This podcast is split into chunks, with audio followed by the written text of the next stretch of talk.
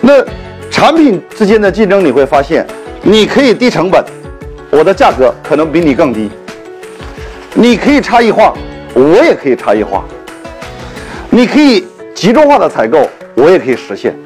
于是就有了商业模式的竞争。那什么叫模式呢？很多人认为模式就是换一套套路来卖产品，不对。其实真正的模式是要你通过一套模式来建立你自己的渠道，因为你有了渠道，什么样的产品你都可以卖。